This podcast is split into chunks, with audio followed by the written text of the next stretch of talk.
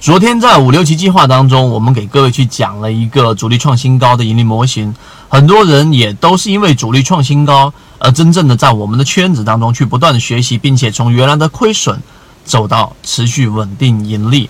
那么今天我们就用三分钟给各位去讲一讲主力创新高的盈利模型。首先，主力创新高的盈利模型，它有一个背后的逻辑，我先把背后的逻辑告诉给大家。啊，它背后的逻辑就是第一。主力资金就资金优先于股价，一定是主力资金先进去潜伏，股价才会进行上涨。所有的那种认为一边拉一边吸，一边拉一边吸的这种打法，其实在现阶段来说是不太现实的，是不太现实的。所以资金优先于股价是第一点。第二点，当主力资金高于前面那一波的资金的过程当中，而股价这个位置可能只是我们说的十块钱。前面那一波高点主力资金的时候，它是二十块钱，那么中间就有一倍的空间。那么这一倍的空间就是我们所说的溢价空间。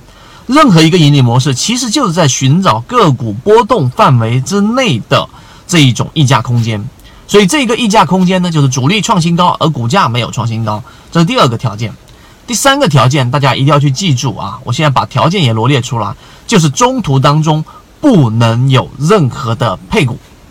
什么意思呢？就是你观察的这个阶段周期可能是三个月，可能是半年啊。前面是二十块钱啊，主力这么高，而现在是十五块钱，而主力跟之前相比较已经创了新高了。那么这里面就有五块钱的空间，这五块钱的空间就相当于原来十五块钱呢将近百分之三十。那么这个空间呢，中途当中不能有任何的配股，一旦有配股。哪怕你用这个盈利模式赚钱了，那也是运气，而不是盈利模式帮你赚的钱。为什么？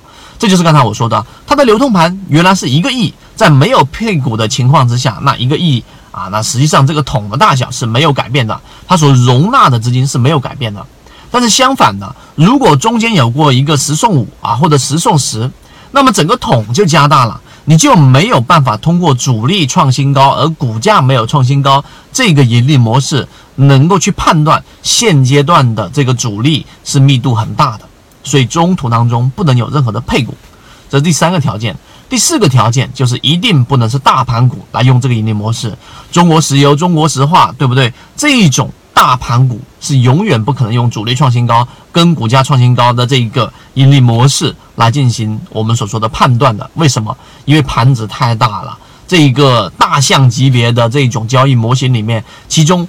不确定性因素和里面的资金太过于复杂，所以没有办法去运用到。我们的判断就是在三十个亿以内的盈利模型的这种个股，就可以去使用主力创新高而股价没有创新高的盈利模式。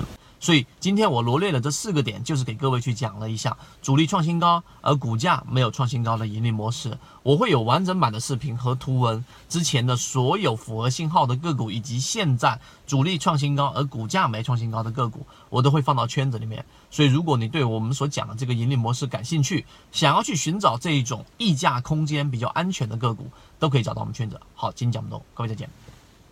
交易过程当中没有亏钱的股票，只有亏钱的操作。只有建立完整的交易系统，才能在股市里面真正的去做到盈利。可以直接在本专辑的简介找到我。